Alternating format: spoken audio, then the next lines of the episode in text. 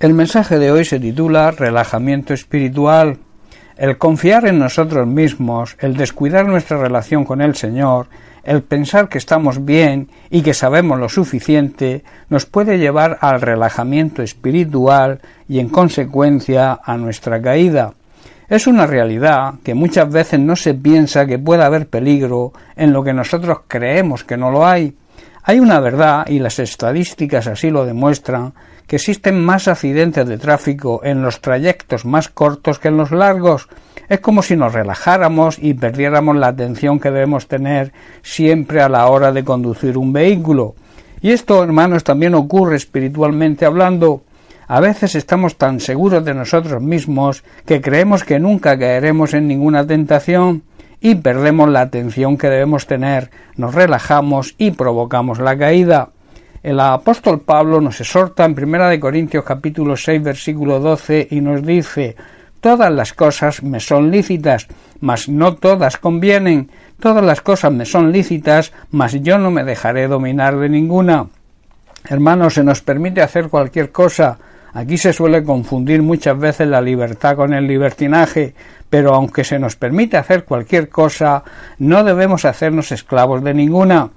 Y en Primera de Corintios capítulo 10 versículo 23 Pablo también nos dice todo me es lícito, pero no todo conviene. Se nos permite, hermanos, hacer cualquier cosa que queramos, pero no todo nos conviene. Se nos permite hacer cualquier cosa, pero no todo nos traerá beneficio es necesario el discernimiento, ese discernimiento que da el Espíritu Santo, recordemos que es uno de sus dones, y esa cercanía con el Señor y su palabra, esa cercanía se va a producir cuando pasemos tiempo en oración e intimidad con el Señor, así como en el estudio y la meditación de su palabra, y así podremos saber y podremos decidir hacer lo que realmente nos conviene.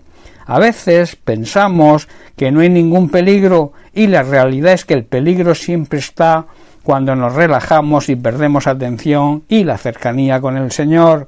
El apóstol Pedro también nos exhorta en su primera carta, capítulo 5, versículo 8, donde nos dice, sed sobrios y velad, porque vuestro adversario, el enemigo, el diablo, como león rugiente, anda alrededor buscando a quien devorar. Hermanos, debemos estar atentos y alerta. Tenemos un gran enemigo, el diablo, y debemos cuidarnos y protegernos de él, porque anda al acecho para destruirnos. Como dice el apóstol Pedro, debemos estar atentos y alerta, porque el enemigo anda alrededor nuestro como un león rugiente, para matar nuestra vida espiritual, robarnos las bendiciones de Dios y destruir, si puede, nuestra familia, y lo hace cuando nosotros nos relajamos espiritualmente y descuidamos nuestra vida de oración y comunión con el Señor. También el apóstol Santiago en su carta capítulo 4 verso 7 nos da una fórmula de cómo debemos protegernos de nuestro enemigo el diablo, Dice así, someteos pues a Dios, resistid al diablo y huirá de vosotros. Y luego añade, acercaos a Dios y Él se acercará a vosotros. Hermanos, si aceptamos la autoridad de Dios, o sea, si nos sometemos a Dios, a su autoridad y a la autoridad de su palabra, y andamos en cercanía con Él, podremos hacerle frente al diablo y a Él no le quedará más remedio que huir de nosotros. En Efesios capítulo 5 versículo 15 Pablo nos empuja a vivir en el poder del Espíritu Santo y nos dice, entre otras cosas, mirad pues con diligencia cómo andéis, no como necios, sino como sabios, aprovechando bien el tiempo, porque los días son malos. Por tanto, no seáis insensatos, sino entendidos de cuál sea la voluntad del Señor. Hermanos, debemos tener el máximo cuidado de cómo vivimos. No debemos vivir como necios, guiados quizás por la sabiduría terrenal, sino vivir como sabios, guiados por la sabiduría divina.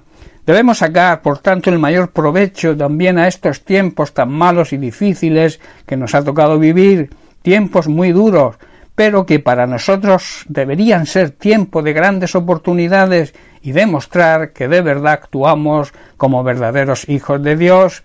No debemos actuar y hacer las cosas sin pensar, sino que debemos buscar y entender lo que el Señor quiere que hagamos.